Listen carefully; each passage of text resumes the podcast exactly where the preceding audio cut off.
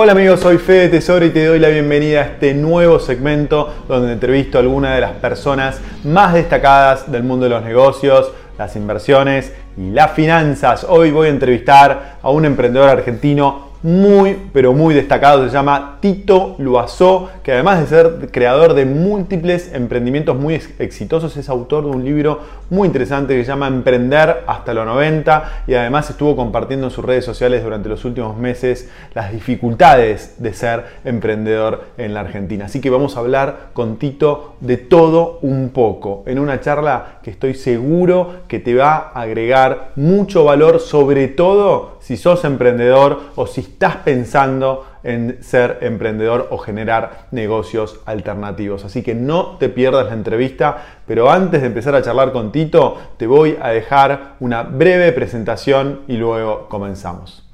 Tito Luazú es emprendedor serial, autor del libro Emprender hasta los 90, fundador de Promo Red, Barbie Store, 100 pies contenidos, Caramba, El Capitán de Lee y Micro Mask. Se recibió como administrador de empresas y como contador en la Universidad Católica Argentina, lugar en donde más tarde terminaría también su MBA. Después de 8 años trabajando como contador, Tito fundó Promo Red en 1999, por entonces un portal de promociones y cupones de descuento online con el que fue seleccionado emprendedor Endeavor en el año 2000 Luego de la crisis de las .com, reconvirtió la empresa en una agencia de marketing promocional con la que empleó a más de 250 personas en seis países diferentes.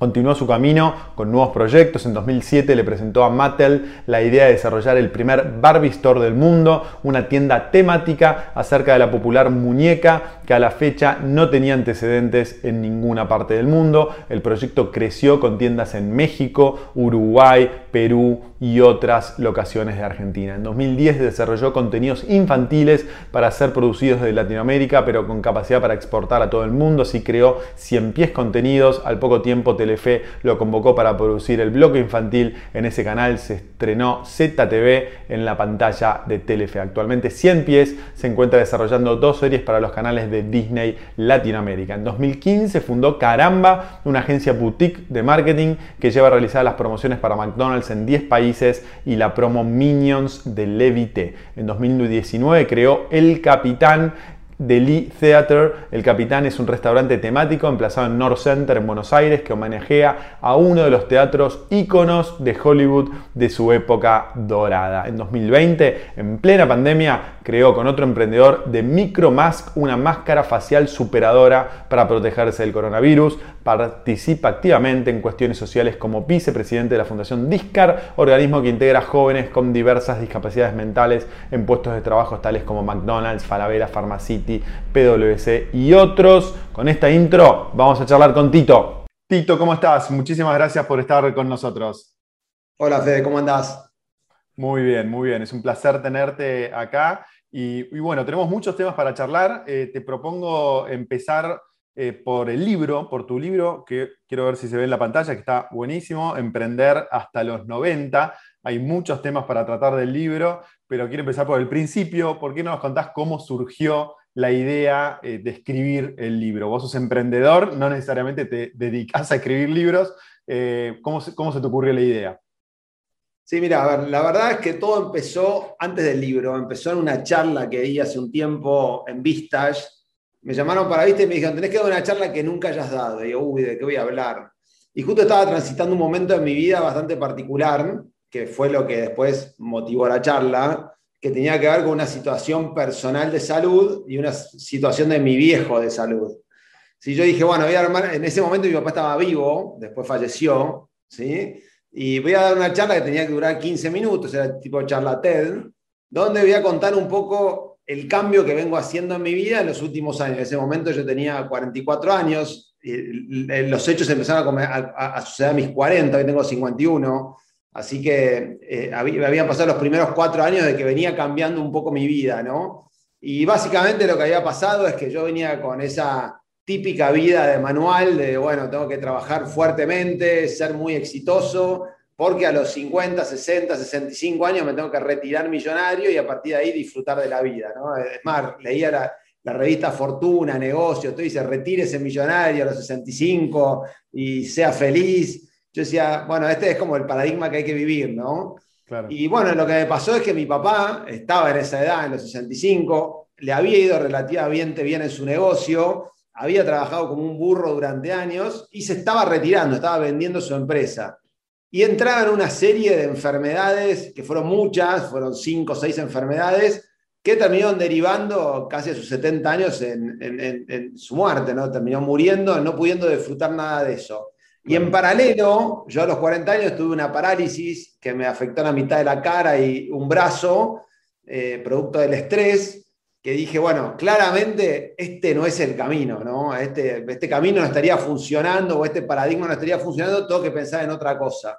Y así fue como surgió este libro que se llama Emprender hasta los 90, que tiene que, y vos me dirás, bueno, pero justamente está diciendo que tenés que trabajar hasta los 90 años. Bueno, justamente no dice eso el libro, lo que dice el libro en primer lugar es que tenés que emprender, no trabajar, son dos cosas distintas.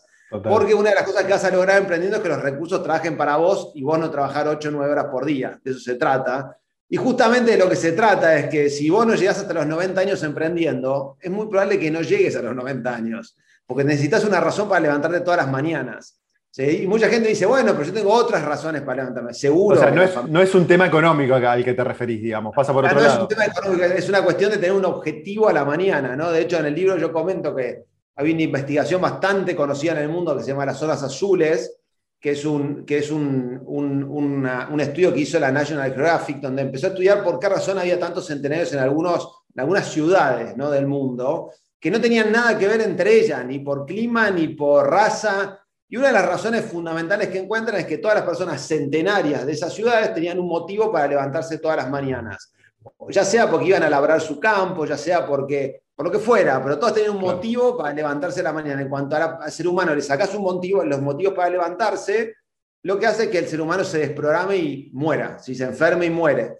Y, en algún punto la jubilación es eso, ¿no? Entonces, mi libro lo que decía es, no te jubiles, jubilarte no está bueno, emprende hasta los 90 años, porque otra cuestión que tenía es que esta necesidad de ser exitoso muy joven, ¿no? Que decía, no, hay que ser. Yo digo, bueno, después me empecé a calmar porque dije, bueno, si total tengo que trabajar hasta los 90 años, ¿qué es lo que me está apurando ahora?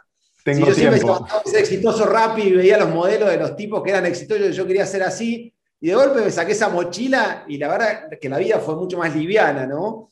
Así que bueno, eso fue un poco el objetivo o, lo que me llevó a escribir el libro, que empezó como una charla y un día un, un, editor de Random House, que fue finalmente Penguin Random House, la, editorial que, hizo, que editó el libro, me dice, esto tendrías que escribirlo.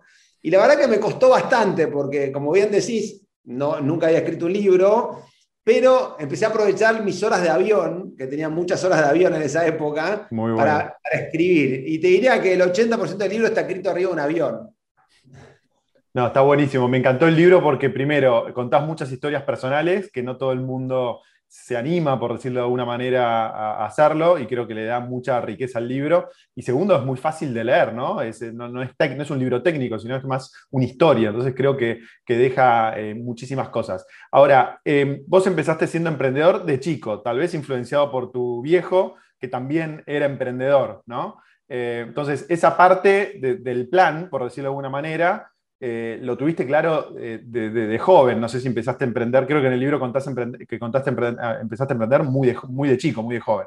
Eh, entonces, ¿cómo cambió el plan ese a los 40? Es decir, ¿qué cambios concretos hiciste en tu vida como emprendedor y como persona para decir, porque habías tenido éxito hasta ese momento, digamos, no es que venías de un fracaso, digamos, habías tenido éxito. ¿Qué, ¿Qué, es lo que cambió, digamos, en tu día a día para implementar este nuevo plan de, emprender hasta los 90?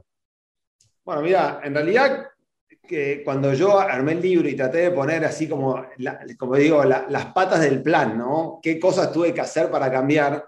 No es que cuando las hice las tenía planificadas, no es que yo dije, no, ahora tengo que hacer tal cosa, ahora tengo que hacer tal otra, ahora es como que las cosas se fueron dando y cuando miré para atrás dije, claro, esto es lo que hice para poder salir de donde estaba, ¿no? Bueno, en algún punto lo que vos planteás es el paso uno para emprender hasta los 90 es emprender. ¿sí? Entonces, yo, como bien decís vos, yo venía de emprender. Y eso es una gran ventaja. Cuando yo le digo a la gente, bueno, si vos querés una vida donde puedas trabajar 4 o 5 horas por día, desde los 50 años hasta los 90, desde los 40 hasta los 90, lo primero es que tenés que emprender, porque si estás trabajando en relación de dependencia, salvo que alguien te acepte que trabajes 4 horas, va a ser muy difícil. Entonces, el primer paso era emprender. Como bien decís, yo ese paso lo tenía dado, pero no es un paso menor, porque emprender es toda una, te diría, una, una cuestión de vida casi, ¿no? Es como que vos tenés que cambiar radicalmente tu vida. Mucha gente dice, bueno, pero emprender está bueno porque es fácil, porque manejas tus horarios, y la realidad es que al principio emprender no tiene nada de fácil, es sumamente complicado, pero convengamos que en mi plan yo esa parte la tenía resuelta. El segundo tema que, tuve que cambiar radicalmente tuvo que ver con la cultura de mis compañías. ¿sí? Y eso tenía que ver con cultura barra equipos. Mucha gente dice, el emprendedor le cuesta mucho delegar. ¿sí? Y yo tuve, al momento que llegué a los 40 años, cuando tuve esta situación, había tenido los dos escenarios, lugares donde me costó delegar, por ejemplo en PromoRed, con mi, con mi agencia, y lugares donde delegué muy rápido, por ejemplo en el Barbistor, ¿sí? que lo armé y lo delegué rápidamente. Y ambos son errores, ¿sí? porque delegar es como un arte, hay que saber delegar en el momento justo. Pero, como siempre digo yo, si vos delegás tarde, lo que te va a pasar es que creces despacio. Pero si vos delegás temprano, el problema puede ser fatal. Y es muy distinto, es casi preferible delegar tarde, mira lo que te digo, ¿no? Pero la delegación implica mucho más que delegar, no es solamente, uy, no delego, le digo, me consigo una mano derecha y ahora ya tengo la mano derecha. Delegar implica armar equipos, darle empowerment a ese equipo, eh, confiar en que las cosas no van a suceder como uno quiere que va a suceder probablemente, confiar en que las cosas no van a ser de la manera que uno las haría fundamentalmente, ¿no? que no significa que estén bien o mal, y ese cambio es como muy importante y muy duro para el emprendedor, porque es como que vos tenés a tu hijo y de golpe le entregás a tu hijo a otro. Y, en algún punto yo tuve que aprender a delegar con PromoRed porque en mi agencia PromoRed fuimos creciendo muy rápido en los países y me era imposible estar en 10 países a la vez. Entonces tuve que empezar a delegar y eso me permitió armar equipos de gente, darle empowerment, darle acciones de la compañía y en algún punto empezar a relajarme en esos equipos. Y este es un punto fundamental, ¿no? Porque te diría que el paso previo al armar equipos es generar una cultura en la empresa. ¿Y qué es la cultura? Es el ejemplo del emprendedor. Yo siempre digo, la cultura no es lo que lees en los libros. La cultura en un emprendimiento es el emprendedor que llega primero, el emprendedor que se rompe, el emprendedor que, cómo el emprendedor vende a los clientes, que, que, tus empleados vean eso, ¿no? Porque si los empleados ven eso, maman eso, se incorpora automáticamente, no hay mucho que escribir, no hay que llenar de manuales a la empresa. Entonces, si vos generaste una cultura y armaste equipos y pudiste delegar, diste un paso fundamental en tu empresa. Porque básicamente ahí vos dejás de trabajar para la empresa para que la empresa trabaje para vos.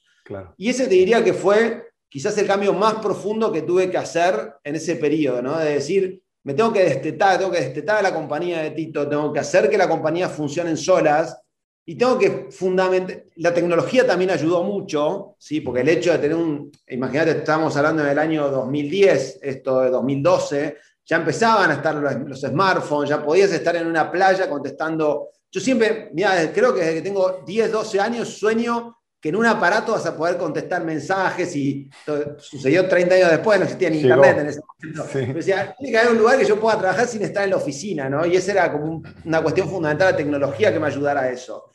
Y te diría que el tercer paso tenía que ver con las cuestiones personales, si ya no corporativas. Eh, las cuestiones personales que tienen que ver en dos ámbitos, en finanzas y en cuestiones personales que tienen que ver con las relaciones y con tu vida personal. A nivel financiero, eh, una de las cosas que aprendí, y, en, realidad un libro que había leído muchos años antes, que era Padre Rico, Padre Pobre, en algún punto me iluminó en, en cosas que ya eran obvias, ¿no? Pero que quizás uno no las veía tan obvias. Esto de decir, che, en vez de tener la casa de fin de semana, en vez de tener el barco, en vez de tener dos autos, ¿por qué no vendo todo eso y compro departamentos, no? Y hago que los departamentos los alquilo y empiezan a funcionar para mí. Y de nuevo, es ¿Cómo haces que tus activos, tus empresas, tus finanzas trabajen para vos y vos no para mantenerlas a, esos activos? Porque si vos tenés un barco, tenés que ir a pagar la marina, tenés que ir a pagar el seguro, tenés que cargarlo de nada, tenés que trabajar para, que, para eso, ¿no? También si tenés una casa de fin de semana que preocupás, no sé, 20 horas a la semana, tenés que estar trabajando para bancar la casa. Entonces, cambiar un poco ese mindset fue muy importante. Y como te digo, en lo último de todo tenía que ver con mi vida personal desde las relaciones con mis amigos, que por emprender uno pierde muchísimas relaciones, eh, familia, mis hijos, mi mujer, yo me la pasaba viajando, entonces mis hijos chicos me los perdí y eso tuve que cambiar todo, ¿no? Decir, bueno, tengo que volver. Y sobre todo lo que tiene que ver con cuestiones de salud personal. Yo fui una persona que en los momentos de máxima, te diría, eh, tensión y estrés laboral, yo mido un metro ochenta y siete, llegué a pesar 100 kilos. ¿sí? Había perdido el pelo, pesaba 100 kilos. Y dije, no, pero esto, esto no puede ser, o sea, estoy haciendo todo mal. Entonces, la realidad es que hoy peso 85, ¿no? Y hace ya 10 años lo hago. Esto de volver a hacer deporte todos los días, de, comer bien, de tener una vida equilibrada, cuando uno emprende, pierde mucho de eso. ¿Sí? Y esto había que recuperarlo. Y, y todos estos cambios tuvieron que ver en lo que después fue el libro, ¿no? lo que lo escribí en el libro, lo, lo, volqué en el libro, estos cambios que fui haciendo y que me permitieron justamente que mis compañías trabajen para mí. Y no solamente, yo no tengo una empresa, tengo varias, que todas esas empresas, que mucha gente dice, ¿cómo haces para tener cuatro empresas y trabajar cinco horas por día?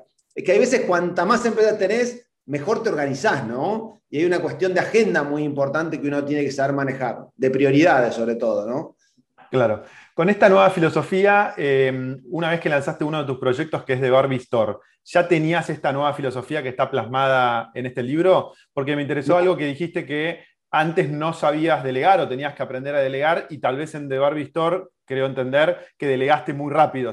¿Cómo fue ese, aprendizaje, por decirlo de alguna manera? Porque creo que hay muchos emprendedores que están en ese, tienen una idea que les parece fantástica, pero están ellos solos y tienen como muchas trabas para tener socios que los puedan ayudar a plasmar esos objetivos y sueños en realidad.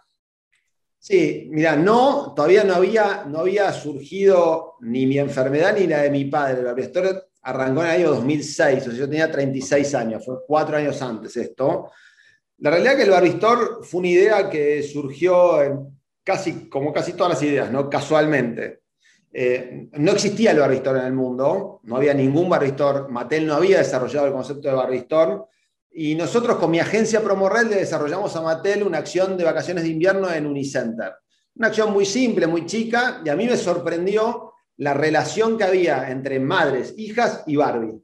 Eh, algo que no se ve en otra licencia infantil, porque tus hijos juegan con cosas y ven cosas distintas a las que vos veías o jugabas. Sin embargo, Barbie es algo que trascendió una generación y madres e hijas se conectan en el mismo juguete, en este caso licencia. Y eso me parecía como único y dije, esto hay que explotarlo. Entonces le propongo a Mattel Argentina hacerlo. Bueno, la historia es que Mattel Argentina me dice que no, esto deriva en Estados Unidos. Finalmente hacemos el Barbistor en Palermo, que fue el primero que abrimos. En Escalabrini Ortiz creo que estaba. En Escalabrini Ortiz. El primero fue en Escalabrini Ortiz, después salimos ocho más, en México, en Chile, en distintos lugares. Eh, ese, ese, proceso de convencer a Mattel, de desarrollar el Barbistor, del startup, digamos, me encantaba. Y esto de buscar los socios, de buscar inversores, de abrir el, después Unicenter, de buscar socios en Uruguay, todo ese proceso me gustaba. Al el proceso de gestionar el baristor me aburría. Claro. ¿sí? Entonces, y por otro lado, yo tenía mi agencia, que tenía en 10 países y que me iba muy bien. Entonces, en algún punto dije, bueno, esto lo tengo que delegar. ¿sí? Y fue así como ya arranqué al principio de todo buscándome socios en el paso cero yo dije, esto no lo tengo que hacer solo porque no lo voy a poder llevar a hacer solo. Y traje al negocio a tres socios fundamentalmente, que fueron mis cofundadores, digamos, que los conocía a otros ámbitos, no se conocían entre ellos, donde dije, bueno, uno es bueno para comercio exterior, otro es bueno para la parte de marketing, otro es bueno para operaciones, como venía de retail, yo no sabía nada de retail, y los traje y ellos pusieron dinero, todos trabajan en relación de dependencia, es importante los convencí de irse y de venir y de poner plata y delegué el proyecto. ¿Sí? Y vos me decís, bueno, pero tenías los socios. Sí, pero cuando vos tenés la idea, no la podés delegar tan rápido. Mm. Yo como la delegué, viste, como que rápidamente me la quise sacar de encima. Y me la saqué de encima porque no tenía tiempo de ocuparme. Esa es la verdad. Y en algún punto decía, bueno, esta gente la va a poder llevar adelante. Y lo llevaron lo mejor que pudieron hacer, sin duda. Pero es distinto cuando el emprendedor y el cerebro que pensó todo le dedica tiempo y esfuerzo durante dos o tres años al menos, ¿viste? Decir, no ocupo y yo, es como que desatendí el negocio, es como que dije, bueno, vamos, total esto fluye, ¿no? Como que a todo, era un éxito, a todo el mundo le encantaba el baristor. O sea, ahí donde, donde descubrí que cuando tenés una buena idea, conseguir dinero es fácil, porque nosotros abríamos un baristor y yo tenía 50 tipos que querían poner plata. Abríamos en Uruguay, tenía 50 socios. Abríamos en, en México, tenía 50 socios. Y ahí donde descubrí que cuando tenés plata es un problema también.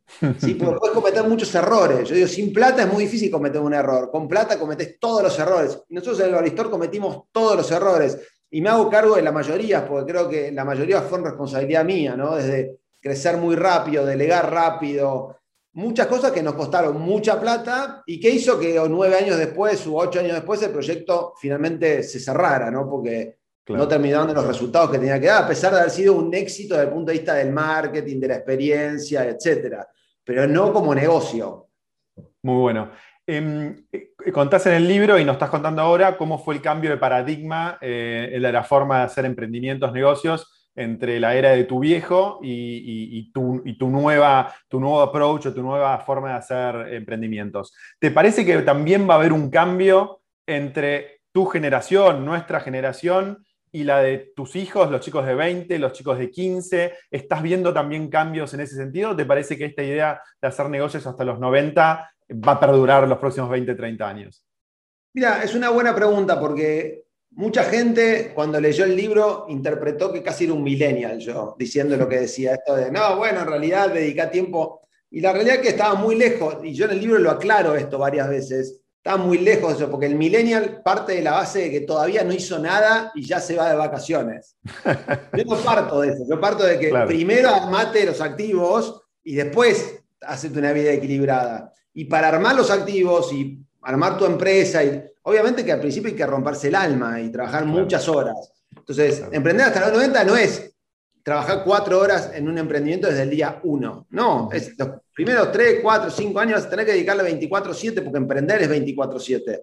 Ahora bien, uno de los grandes problemas que tenemos, sobre todo las pymes argentinas, es que vos ves a los dueños trabajando 14, 15 horas en su empresa si son como presos de la empresa. Entonces, cuando vas a un emprendedor pyme y decís, no, porque vos tenés la suerte de ser independiente, el tipo te mira con cara de odio, porque no es independiente. Él siente que labura sábado, domingo, son las 8 de la mañana, está en la empresa, son las 10 de la mañana. Bueno, eso es justamente lo que uno tiene que cambiar, ¿no? Es salir de la jaula de oro que uno mismo se construye con su emprendimiento. De eso se trataba. Eh, y bueno, me desvié de tu pregunta que ya ni me acuerdo cuál era, pero... No, si te parece que tus hijos, ah, los chicos de 15, 20, sí.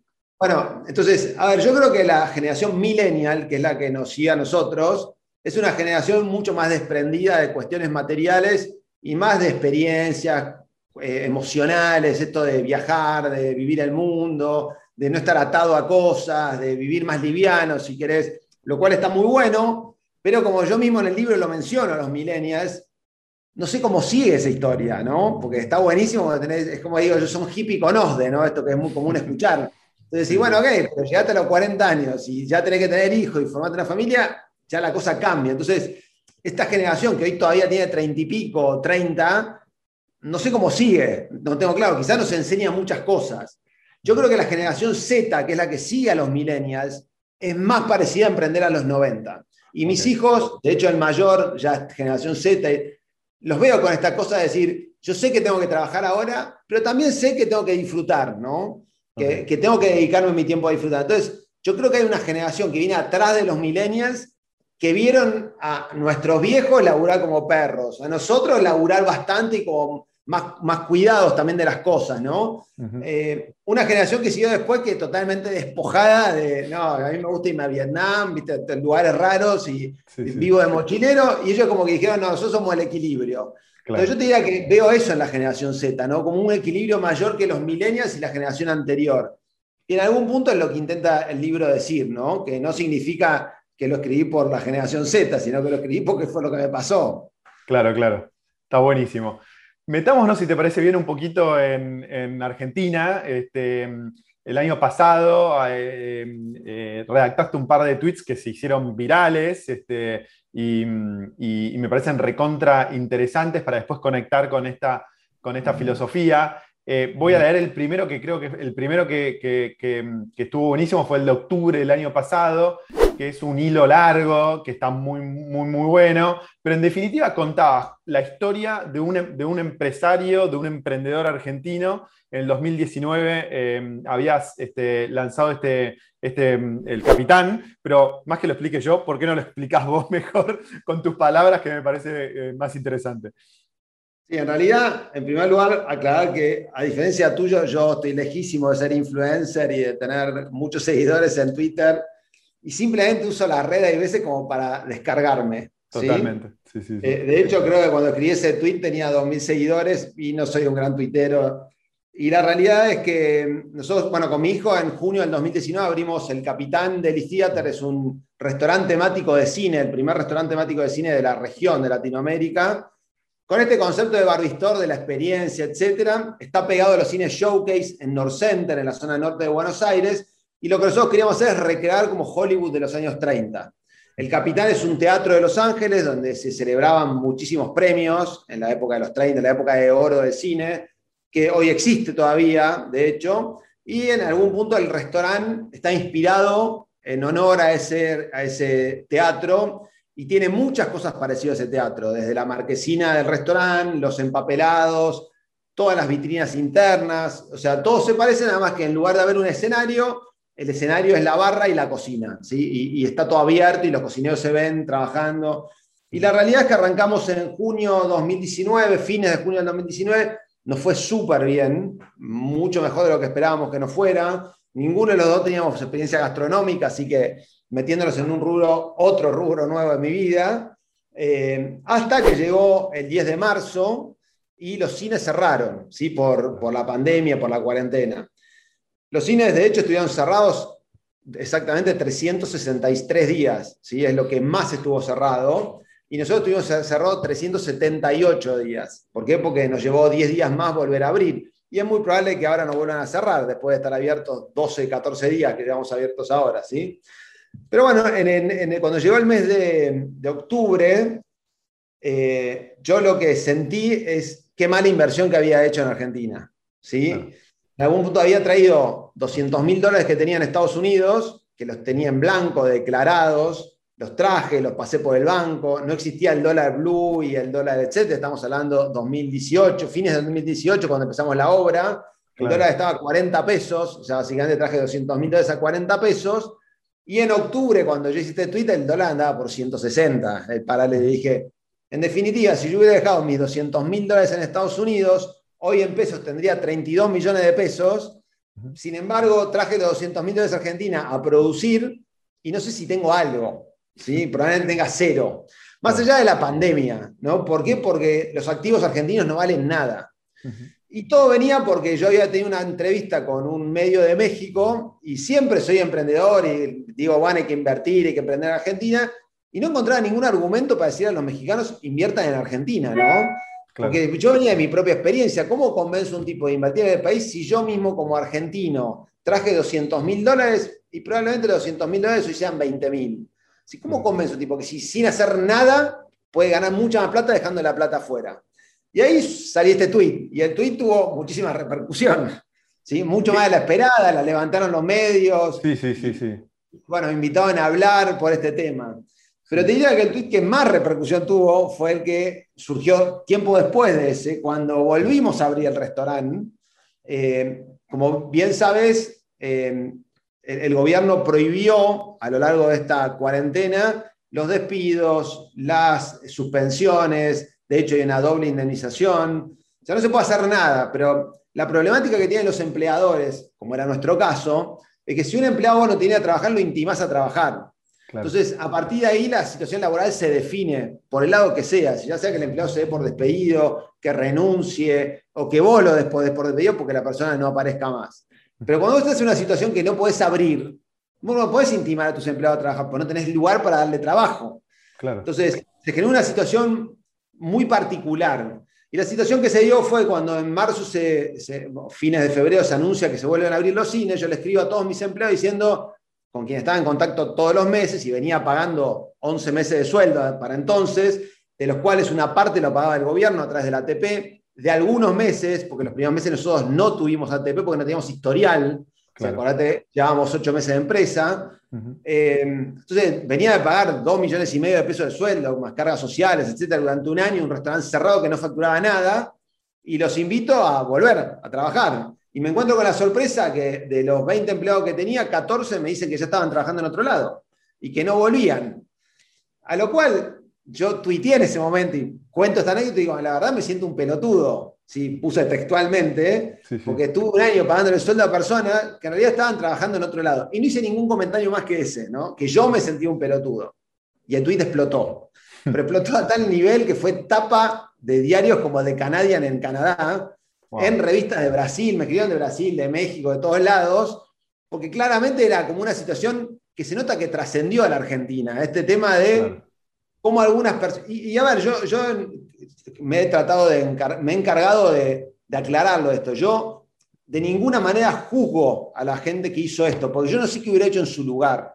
¿no? Uno siempre habla desde la comodidad de su casa. Bueno, estas personas tenían miedo, buscaron otro trabajo, me parece perfecto que lo hagan. Eh, y está bien que trabajen en otro lado mientras mi, mi, trabajo no está abierto. Lo que está mal es que cuando yo te llame a trabajar me digas, ah, no, tenía tu trabajo en tus horarios y vos me estuviste pagando el sueldo un año. Empleados que por ahí tenían dos, tres meses, la gran mayoría, porque nuestro restaurante era relativamente nuevo. Y para peor, te diría, cosa que no surgió en el tweet, pero fue peor, de esos 14 que renunciaron, 5 me iniciaron demandas laborales. ¿sí? De personas que cobraron durante un año sueldo. Obviamente que arreglaban cualquier cosa y vos me decís, bueno, no la van a ganar. Bueno, no sé, pero tenés que poner abogados, ir a litigar. Entonces, son estas cuestiones ¿no? que hacen a la Argentina tan difícil, porque no solamente trae los dólares a la Argentina y ya por las condiciones macro de la Argentina uno pierde mucho. Después tenés todas las leyes laborales, impositivas, etcétera, que hacen que el país sea. Estamos en el culo del mundo, tendríamos que ser un país que te dé muchísimas más posibilidades que el resto, y encima te hacemos todo muy difícil. ¿Sí? Entonces, yo digo, ¿por qué razón alguien vendría a poner un centavo acá? ¿Por qué razón un argentino que tiene ahorrado 20 mil dólares quiere poner un kiosco? O sea, mira, lo más loco que, que cuando uno revisa un poco las contestaciones de los no sé cuántos millones de tweets que me escribió la gente, la mayoría de la gente dice, sos un imbécil por poner la plata en Argentina. Los mismos argentinos. O sea, es triste que los mismos argentinos pensemos que poner la plata en Argentina es, sos un imbécil si lo haces. Entonces, ¿Cuál es la salida en definitiva? Si la única salida que tiene Argentina es el empleo privado, no hay otra. Ninguna otra. No, no, podemos pensar en otra cosa si no es el empleo privado y no lo estamos promoviendo. Bueno, y esto generó como, como generó una ola de, discusiones, casi de debate, ¿no? Acerca de este tema. De si era legal o no legal, si estaba bien que los empleados a trabajar a otro lado, si era un fraude al Estado o al empleador. Y abrió muchos debates y lo que me encontré es con muchísimos emprendedores y empresas que le pasó lo mismo. exactamente lo mismo. Tengo casos, no, no quiero mencionar, porque, pero casos de cines del interior del país, cadena de cines del interior donde le ha pasado con cientos de empleados esto. Sí, que estuvieron cerrados un año entero y los empleados no quieren venir a laburar, quieren que los echen. Entonces, la realidad es como que creo que se logró mucha empatía porque mucha gente se sintió identificada con la situación, ¿no? Tito, ¿no pensás o no percibís que mm, en cierta manera Argentina tiene un montón de problemas? Muchos los relataste recién eh, vos y, llamaste mucho la atención porque sos un emprendedor barra empresario que primero dijo, invertí tanta plata, fue transparente, eh, compartió su frustración, su enojo, eh, pero no es común eso. O sea, la mayoría de los emprendedores barra empresarios y esta es mi percepción, quería saber tu opinión, es como que están muy callados en la Argentina, ¿no? Es como que nadie quiere, eh, es como que hay una, auto, digamos, este, nadie quiere hablar, nadie quiere decir invertir, o sea, nadie quiere eh, levantar la mano. Eh, yo veo, tengo familia en Brasil, veo que el empresario brasilero, el emprendedor brasilero, trata de marcar su lugar mucho más, digamos. ¿Tenés esa misma percepción eh, que en general el empresario barra emprendedor argentino tiende a estar callado como con, vergüenza de querer lanzar un negocio o querer hacerlo crecer y que eso en cierta manera puede contribuir a que la Argentina sea tan eh, contra eh, los negocios? Sí, definitivamente sí.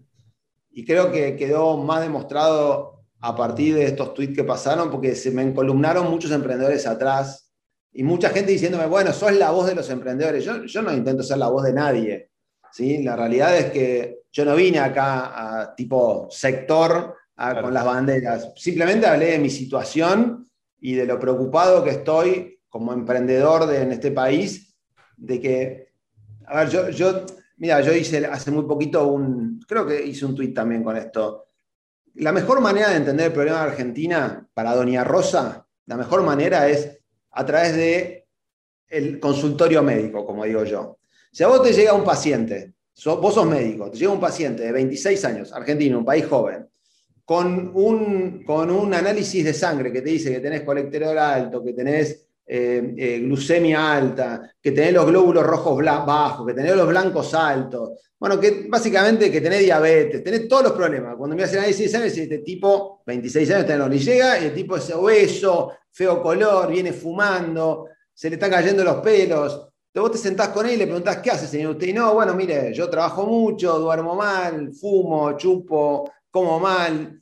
Vos como médico tenés dos opciones. La opción política o la opción que tendría que hacer el médico. La opción política que hacen muchos médicos, la gran mayoría, es decir, bueno, acá tiene su pastilla para la hipertensión, su pastilla para el colesterol, su pastilla para no sé qué. El tipo se va y se siente bien, pues empieza a tomar pastillas, se siente mejor. Pero esas pastillas a los 6, 7, 8 meses dejan de hacer efecto, entonces vuelve al médico. Y el médico ahora le cambia las pastillas. Y vos ves que hay gente que se pasa durante 20, 30 años de su vida tomando pastillas. Argentina hace 70 años que toma pastillas, porque ningún médico le dijo, señor, déjese de fumar, déjese de tomar, duerma 8 horas, todo eso requiere sacrificio. ¿sí? Y Argentina necesita hacer cinco cambios en sus políticas que ningún político quiere hacer, porque es la antipolítica. Si yo te digo a vos, señores, hay que reformar, hay que hacer una reforma laboral, no puede existir más la indemnización para despido, no puede existir más que los abogados hagan millonarios con las pymes. Hay industrias de abogados, industrias ¿eh? y de empleados socios de los abogados. Existe, estos casos son reales, te los puedo nombrar. ¿sí? De Juan Pérez, que es socio de tal abogado, y entra un laburo tres meses, se hace echar otro laburo, tres, y el abogado vive desempleado. O sea, eso no puede existir más. Uno, leyes laborales. Ley previsional. La ley previsional argentina tiene 90 años. Cuando Argentina, los argentinos nos moríamos a los 60. Ahora nos morimos a los 75, 80. Entonces, la gente no se puede jubilar más a los 60, 65 años, porque no hay gobierno, que, no hay Estado que se banque. Ahora, anda, no te voy a explicar las otras, pero anda a decir estos dos cambios que hay que hacerlos. No Vos apagás, la luz del Congreso y mm. todos los diputados que estén adentro coinciden con vos. Izquierda, derecha, centro, zurda de la zurda, todos coinciden que hay que hacer eso. Ahora, en cuanto prende las luces, no, bueno, que hay que defender a los jubilados, ¿no? Justamente si querés defender a los jubilados, tenés que pagar jubilaciones dignas y para eso tiene que haber menos jubilados. El problema es que hay tantos que viven del Estado que es imposible que todos vivan bien. Entonces, de la única forma que Argentina sale adelante es que hoy el 75% de la gente vive del Estado, ya sea por pensiones y jubilaciones, por IF, no, por IF, por los planes sociales, por la razón, o empleados públicos.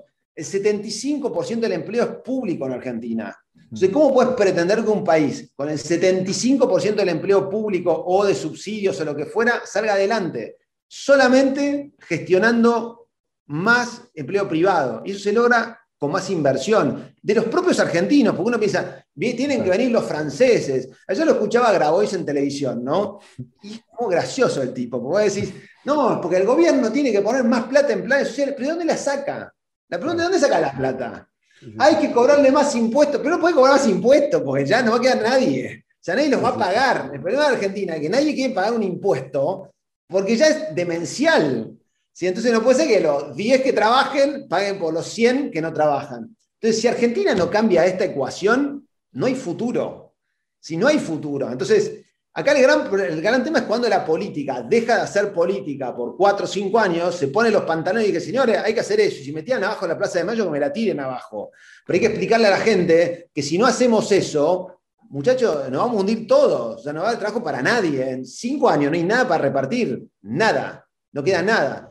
Y eso es lo terrible. Y eso es lo que creo que los empresarios tenemos que salir a expresar un poco, porque Pareciera que queremos defendernos a nosotros. Y yo no quiero que haya una ley que defienda al empresario. Yo quiero que haya una ley que defienda a mucha gente que quiera ver muchos kioscos, muchos, lo que sea, ¿entendés? O sea, que el tipo que tiene, juntó 10 mil dólares se anime a ponerlo en el país para hacer lo que sea. Y no se trata de yo quiero defender mis derechos. No, yo quiero defender lo que creo que para Argentina va a ser lo mejor, que es generar empleo privado y que el empleo privado sea de calidad y que podamos exportar y que tengamos un país normal. Y eso es muy difícil porque el sindicato lo ve como que vos te estás defendiendo. Y el gobierno dice, ah, no, el empresario. y esa es la parte que el empresario también le cuesta, ¿no? Que es como que la palabra empresario, por eso apareció la palabra emprendedor, ¿no? Como la palabra empresario como mala palabra, y la palabra emprendedor es más cool. Yo creo que la política tendría que aprender lo mismo, tendría que sacar el nombre políticos y tendría que inventar otro nombre para los que van a tener que hacer el cambio. Pero la realidad es que sí, siento que el empresario está muy callado, en parte porque nunca habló, en parte porque siempre este pudor de que qué le van a decir los demás, y en parte porque muchos empresarios tienen el culo sucio también. ¿sí? bueno, a ver, no, no tengo las cosas en blanco, no puedo decir nada, no lo blanqueé, entonces que si salgo a decir, la FIP. Y la realidad es que a mí, te soy sincero, me investigó el gobierno ahora, el Ministerio de Trabajo, la FIP me llamó tres veces. O sea, no es que no es gratis esto.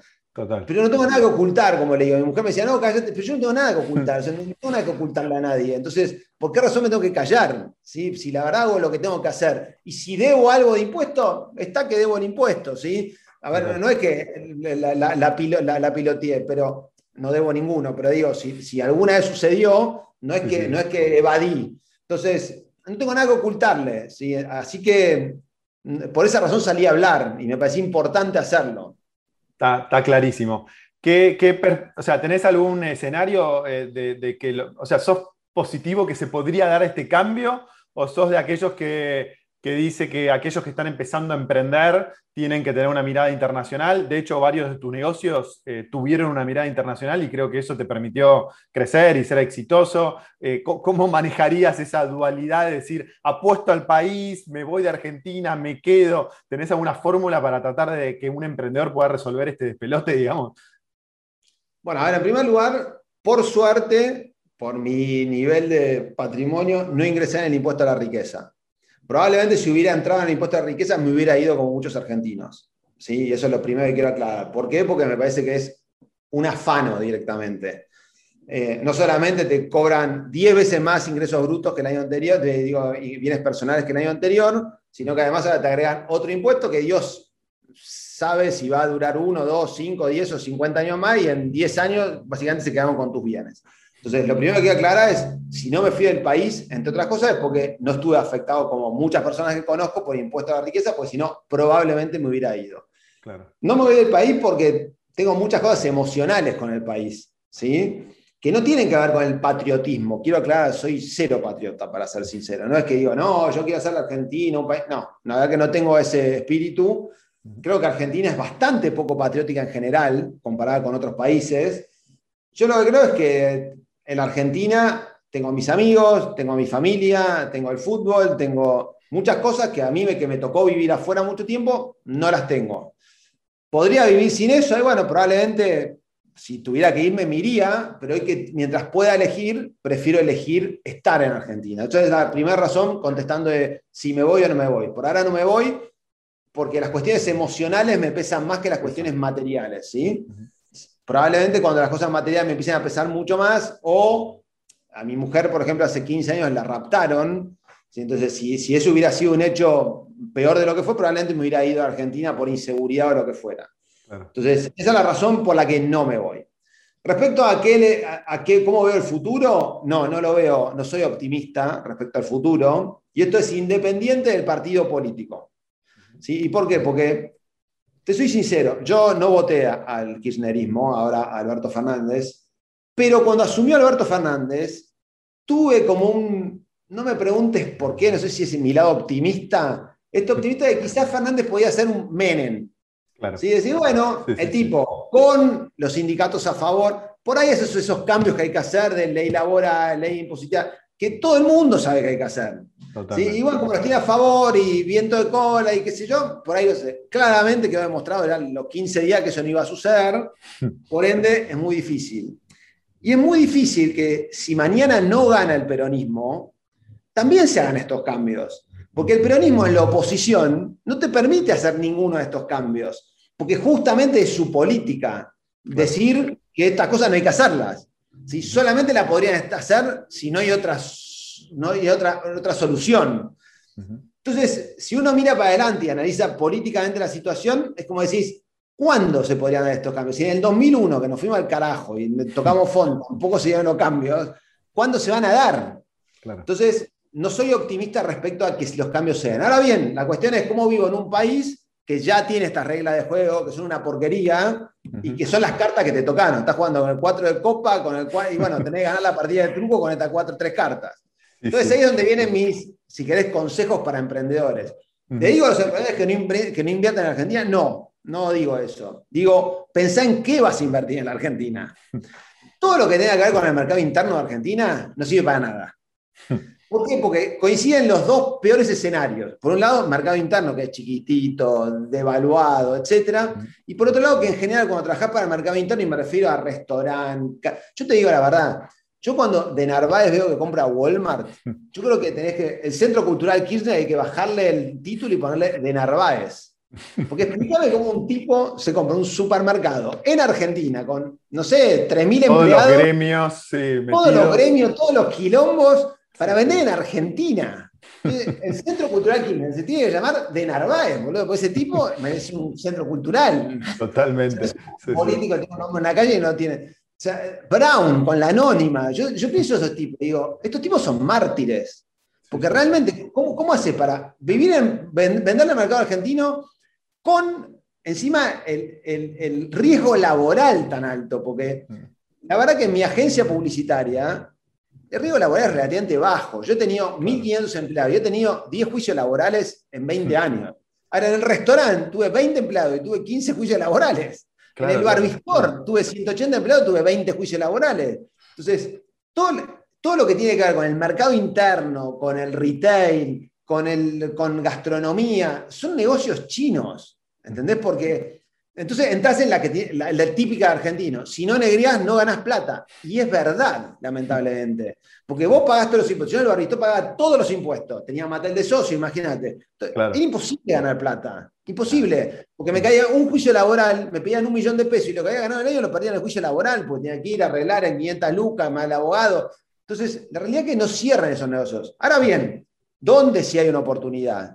Hay una oportunidad trabajando de Argentina para el mundo. Vos lo dijiste hoy, y los argentinos son muy abiertos. Y de hecho tenemos varios casos, desde Globan, si querés nombrar los grandes, ¿no? Globan, claro, Despegar, eh, Mercado Libre, eh, auto ahora, que Autzero, que, que se acaba de, acaba de venderse. Todas compañías hechas en Argentina, pero en el 99% de su negocio está afuera, no en Argentina. Usá los recursos argentinos, usá la electricidad argentina que es barata, usá los recursos humanos argentinos que son baratos en dólares para vender afuera. Ahí sí creo que hay una oportunidad muy grande en Argentina siempre la hubo y a pesar de que después el dólar sube y baja y Argentina deja de ser competitivo, vos fíjate que estas compañías llevan 20 años, Globan por ejemplo, y sigue siendo súper exitosa. Entonces yo creo que hay modelos a seguir donde Argentina puede ser interesante, ¿no? Pero también fíjate que el Estado hace todo al revés, ¿no? Porque siguiendo este, este principio de decir, bueno, la ley de conocimiento en algún punto,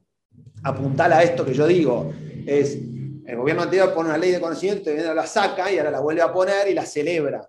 Pero si vos pones una ley de conocimientos y tenés dos dólares, un dólar oficial y un dólar paralelo, ¿quién trae la plata argentina?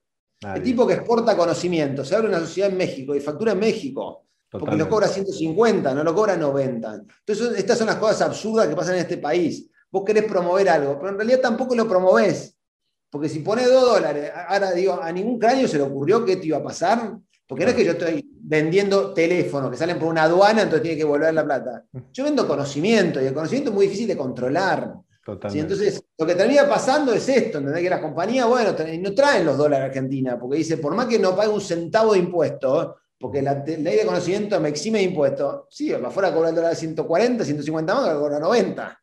Entonces, fíjate que son estas cosas que son incongruentes también, ¿no? Pero bueno, yo creo que sí hay una oportunidad ahí.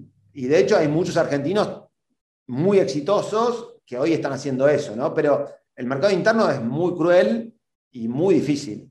Gran charla tuve con Tito, mucho para aprender de su experiencia, no solo de cómo hacer negocios en la Argentina, sino también sobre cómo encarar el mundo de los negocios y no morir en el intento. Ojalá existiesen muchos más emprendedores como Tito y ojalá los políticos argentinos escuchen estas historias y se den cuenta que mientras el contexto para emprender en Argentina sea tan hostil, va a ser muy complicado que crezcamos y nos desarrollemos. Mientras quédate con el último consejo que dio Tito, se puede emprender desde la Argentina, pero tenés que hacerlo en el mundo digital y que el mundo sea tu mercado.